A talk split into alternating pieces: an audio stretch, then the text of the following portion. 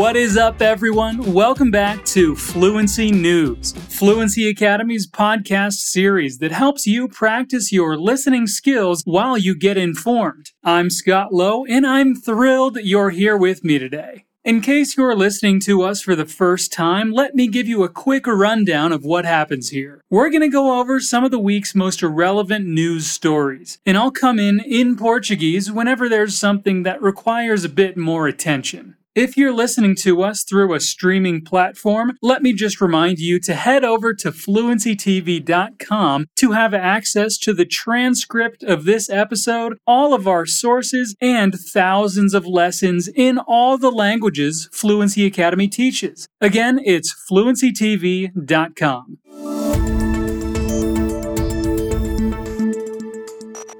Now let's get started. North and South Korea seem to be working on a formal end to the war that's lasted over half a century. South and North Korea China and the US have agreed in principle to declare a formal end to the Korean War. Almost 70 years after the conflict ended in a shaky truce, the South Korean president Moon Jae-in has said. But Moon conceded that talks on the war were being held back by North Korean objections to present-day US hostility. Speaking in Canberra on Monday during his four day visit to Australia, Moon said he believed the four main parties agreed, theoretically, to a peace declaration. But he added that North Korea has made an end to U.S. hostility a precondition for talks. And because of that, we are not able to sit down for a negotiation on the declarations between South and North Korea, and those between North Korea and the United States, he said at a press conference with the Australian Prime Minister Scott Morrison. And we hope that talks will be initiated. We are making efforts towards that.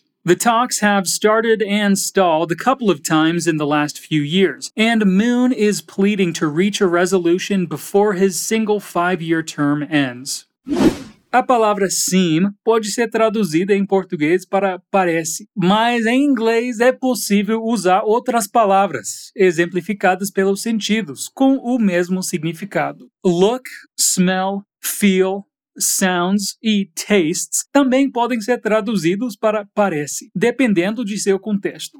Seem tem uma ideia mais abrangente sensorialmente, que vai além dos outros verbos. Inclui uma percepção de coisas que não estão ditas ou visíveis. Neste sentido, o inglês é uma língua mais rica do que o português, já que tem uma tradução única, parece, para seis palavras em inglês.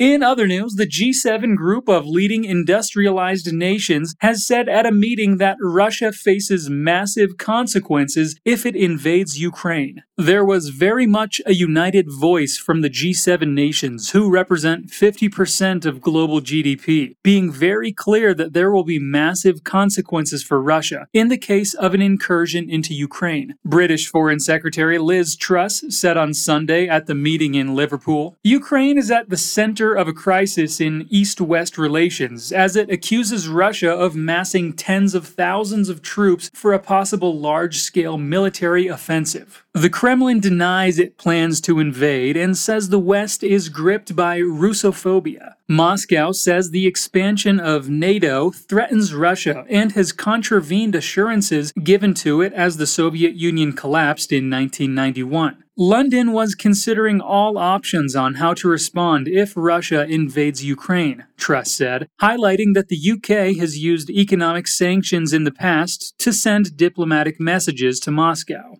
When the UK has wanted to send clear messages and achieve clear goals, we have been prepared to use economic sanctions, Truss told reporters. We are considering all options. America's Secretary of State, Antony Blinken, said the Biden administration seeks to have a stable, predictable relationship with Russia. But if Putin continues his aggressive behavior towards Ukraine, the US and its allies around the world will respond.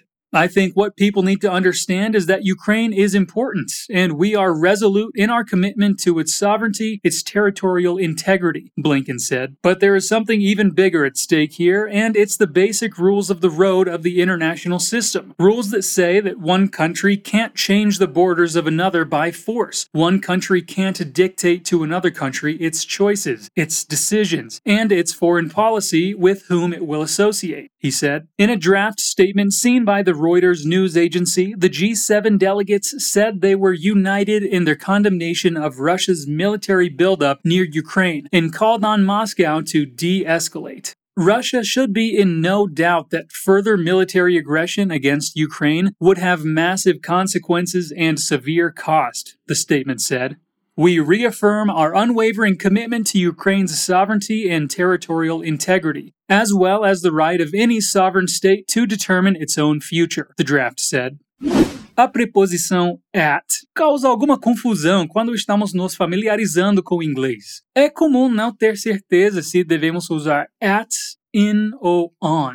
Essas preposições são usadas para falar de lugar e tempo. Há variações, mas em geral existe uma ordem de especificidade. Usamos in para falar de coisas bem gerais, pouco específicas, continentes, países, estados, cidades, bairros, ou para falar de séculos, décadas, anos, meses, semanas. E agora, on é usado para coisas mais específicas, como ruas, datas, dias da semana. E, por fim, at é bem específico localização exata de alguém com rua e número, locais específicos e horários. Você não precisa decorar o que eu disse aqui, ok? É só um lembrete e até nativos podem ter dificuldade com isso. Você vai acabar desenvolvendo um sexto sentido na hora de usar essas preposições com o contato frequente com o idioma. And in some lighter news, Dubai became the world's first paperless government. Since the launch of the paperless strategy in 2018, 45 government entities in Dubai cut paper consumption by more than 336 million papers, more than 1.3 billion DH in related costs, and over 14 million man hours. Today marks the beginning of a new stage in Dubai's journey to digitize life in all its aspects, a journey rooted in innovation, creativity, and a focus on the future, said Sheikh Hamdan. Sheikh Hamdan praised the teams working across all participating government entities in the emirate, whose efforts have further strengthened Dubai's position as a global role model for integrated and sustainable smart cities. We mark this achievement with our sights set firmly on the future, and we look forward to providing a fully digital life for residents of the Emirate, he said, adding that the next stage will be marked by advanced strategies to create and enhance digital life in Dubai over the next five decades. A palavra across é normalmente usada para indicar o outro lado de um local. Ela é acompanhada pela preposição from com frequência, para falar de algo ou alguém que está em frente a outra coisa. Nesta história, vemos a palavra across sozinha. Quando eu disse praised the teams working across all participating government entities. Aqui ela não tem nenhum dos dois sentidos que já mencionei, e sim o sentido de em todas. Nós poderíamos traduzir esse pedaço de frase para elogiou os times trabalhando em todas as entidades governamentais. A tradução literal é perigosa, porque muitas vezes, como aqui, a tradução depende do contexto.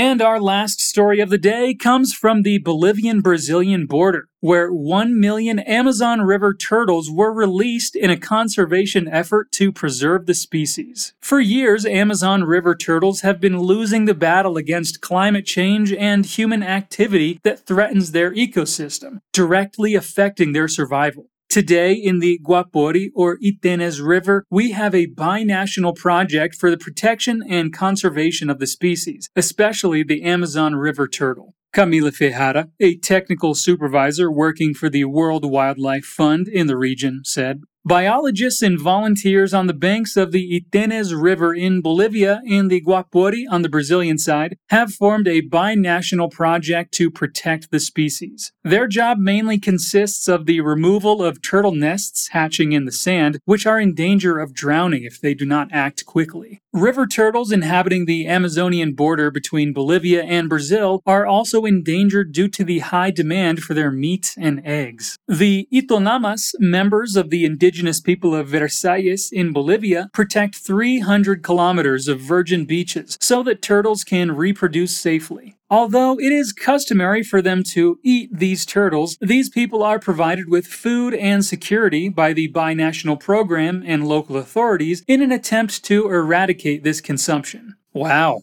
1 million baby turtles being released into the wild. That must be quite a sight to behold. And it's with that image in mind that we're going to end today's episode. Hey, remember to check out fluencytv.com for access to our sources and the transcript of this episode. There, you'll also find all of our past episodes and other podcasts so you can continue your journey.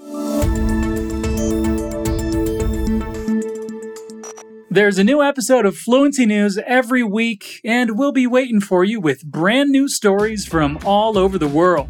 Peace out.